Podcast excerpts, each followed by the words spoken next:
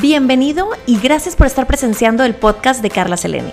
En cada uno de estos episodios estarás aprendiendo o llevándote alguna herramienta que puedas aplicar en tu vida godín, tu vida matrimonial, tu vida como director, emprendedor o tu vida social, tu vida como padre de familia, entre muchos temas más. El punto es que cada una de estas herramientas las puedas aplicar en tu vida para salir de esa zona de confort y mejorar día con día. Bienvenido, mi nombre es Carla Selene, comenzamos.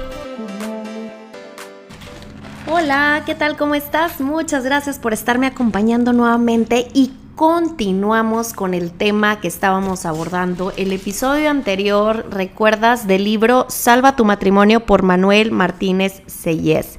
Él es un autor español y como te comentaba en el episodio anterior, si no lo has escuchado está buenísimo, regrésate a escucharlo, es el episodio número 71 vamos a ir viendo poco a poco los próximos episodios un poco más sobre este libro. Esto es referente a un tema del amor, el matrimonio. ¿Por qué es tan difícil? ¿Por qué es tan complicado? ¿Cómo podemos ir mejorando día con día? ¿Y de qué se trata? ¿Cuál es el ingrediente secreto? Etcétera. El día de hoy te traigo unas estadísticas que están muy alarmantes. Como el autor es español, los datos que te voy a mencionar son españoles, sin embargo no están muy alejados de lo que le depara para el país o la ciudad en la que tú te encuentras. Escucha lo siguiente. Eh, en el primer semestre del 2022, referidas a España, Vamos a tomar los datos, bueno, el autor aquí en esta menciona que los datos fueron tomados de páginas como el INE, el IPFE, el Poder Judicial de España, entre varias fundaciones eh, del, país.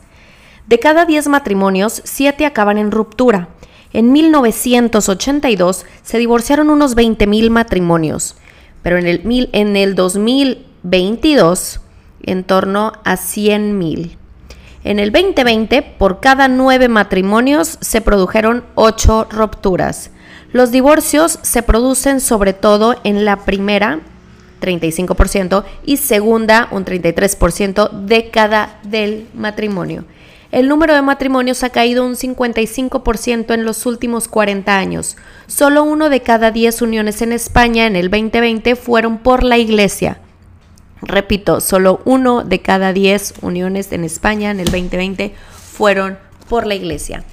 En 1980 las mujeres se casaban a los 24 años y los hombres a los 26. Actualmente estas edades han subido a 36 y 39 respectivamente. El número de parejas, de hecho, se ha triplicado desde el 2001, pasando de 563 mil a 1.827.000. Cuatro de cada diez parejas no tienen hijos, un tercio de los matrimonios y la mitad de las parejas, de hecho. Esto te quiere decir que cuatro de cada diez, la mitad de las parejas no tienen hijos. En el 2020 tuvimos la mitad de nacimientos a comparación que en 1975. A pesar del aumento de la población, en más de 11 millones y de la inyección de natalidad de las madres extranjeras, un cuarto de los nacimientos son de ellas. Los abortos provocados ya representan un, un, tercio de los nacimientos. De las mujeres que abortan, más de un tercio han tenido abortos anteriores. La mitad de los nacimientos son extramatrimoniales. Se tienen los hijos cada vez más tarde. 33 años es la edad media de la madre cuando nace el primer hijo. En 2050, un tercio de los españoles tendrá más de 65 años. En Madrid ya hay tantos perros como niños y pronto ganarán los perros en servicios y negocios específicos ya van ganando con tiendas de autolavado, peluquerías, guarderías, hoteles, boutiques y manicures. A ver, estos datos sí son alarmantes definitivamente. El autor aquí dice, y podría continuar, la probabilidad de que esto pase es altísimo, pero no necesariamente se tienen, el mismo autor dice, no, necesariamente se tienen que cumplir estas, estas estadísticas. Al contrario, tenemos muy buenos ejemplos de personas que tienen 25 años de casados, tienen abuelos que llevan 60 años de casados, 50 años de casados, entonces sí se puede, sí se puede de disfrutar de una unión feliz. Entonces, al terminar esta sección de estadísticas, espero no te haya abrumado con tanto número, pero viene, ¿te acuerdas que te mencioné el episodio anterior que cada final de capítulo viene un ejercicio para ella, uno para él y uno para ambos? Entonces aquí va el de para ella. ¿Cuál creo que es la probabilidad de que nos separemos algún día? Pregunta número dos para ella. ¿Cuál cree mi marido que es la probabilidad de que nos separemos algún día? Preguntas para él. La primera, ¿cuál creo que es la probabilidad de que nos separemos algún día? Continuando con lo del 1 al 10. ¿Y cuál cree mi mujer que es la probabilidad de que nos separemos algún día? Y para ambos, ¿qué probabilidad de separación estamos dispuestos a aceptar? Esto fue sobre el capítulo de estadísticas, como un poquito de números. Ahora vamos a pasar a otro capítulo que se llama Somos distintos. Hombres y mujeres somos distintos.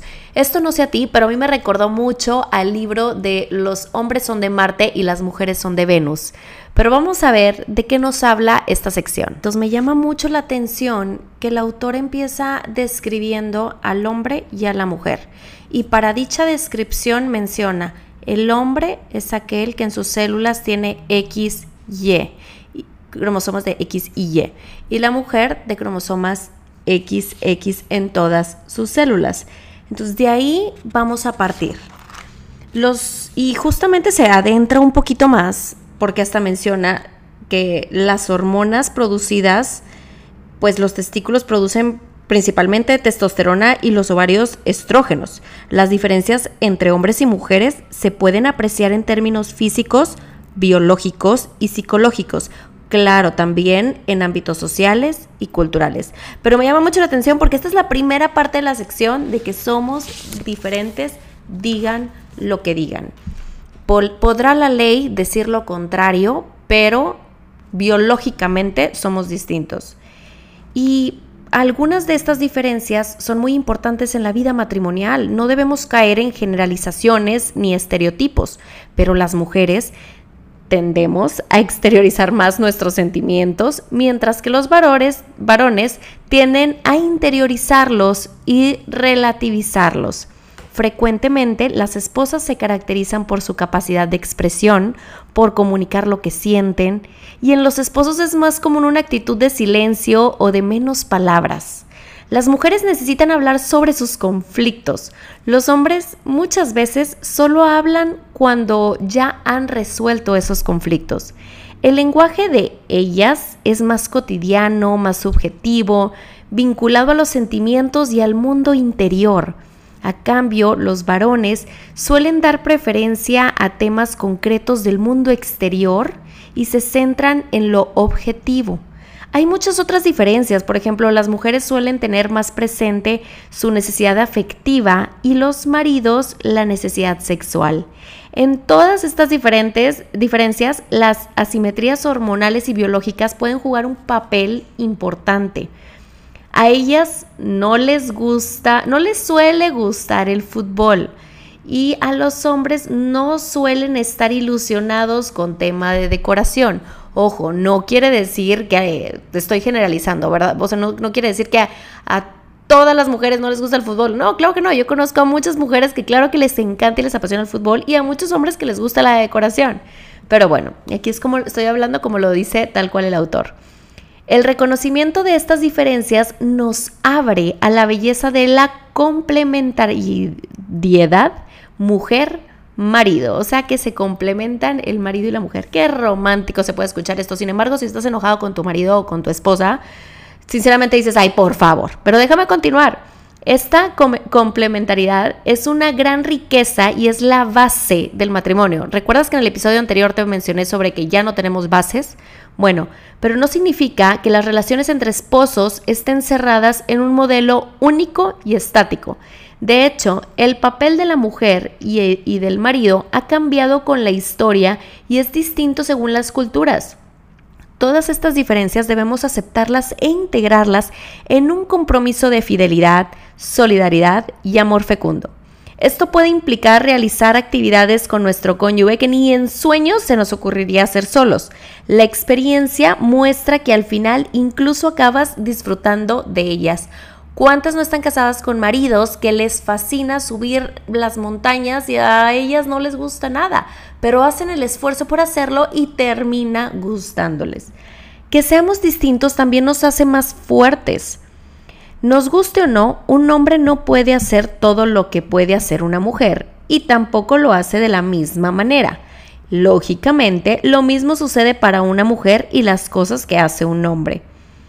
Se trata de reconocer estas diferencias que nos van a ayudar a vivir en nuestro matrimonio. Yo les puedo platicar, bueno, en vivir en nuestro matrimonio desde una perspectiva distinta, más humilde y complementaria. Y bueno, después viene esta serie de preguntas. Para ella, la pregunta es, tres cosas que te encanta hacer que no le gustan a tu marido. Híjole, aquí saca el pergamino y empecemos a escribir. y para ti, para ti que eres hombre, para ti que eres esposo, tres cosas que te encanta hacer que no le gustan a tu mujer. Ándale, empieza a escribir también. También puedes sacar el pergamino adelante. Y para ambos, proponeos algo concreto que hacer juntos cada semana de los próximos 30 días. Elige cada uno una cosa por semana. Ahí va otra vez por si no te quedó muy claro. Propon algo concreto que hacer juntos cada semana de los próximos 30 días. Entonces, por las próximas cuatro semanas van a escoger algo que hacer. Cada uno una cosa por semana. Entonces ya sé que te gusta ir a desayunar. Bueno, tú escoges el restaurante y vamos a ir a desayunar. A la semana siguiente, oye, ¿a ti te gusta jugar golf? Bueno, vamos a ir a jugar golf aunque a mí no me guste. Eh, ¿A ti te gusta pintar? Bueno, la siguiente vamos a ir a una clase de pintura y a la siguiente vamos a ir a una cata de vinos, vamos a ir. Pero bueno, aquí se trata de que encuentren ay, que hagan un acuerdo y se den tiempo para ustedes. Muchas veces yo creo que lo vamos a tocar en este libro más adelante, pero no nos damos tiempo para nosotros. Dedicamos a veces el tiempo que estamos para platicar del trabajo, platicar sobre las novedades que hicieron nuestros hijos, pero nos perdemos en esa emoción de lo que nos gusta hacer juntos y de eso divertirnos como novios. Entonces, espero que este capítulo te haya gustado y nos vemos el próximo episodio para continuar con este libro. Muchas gracias y te veo a la Adiós.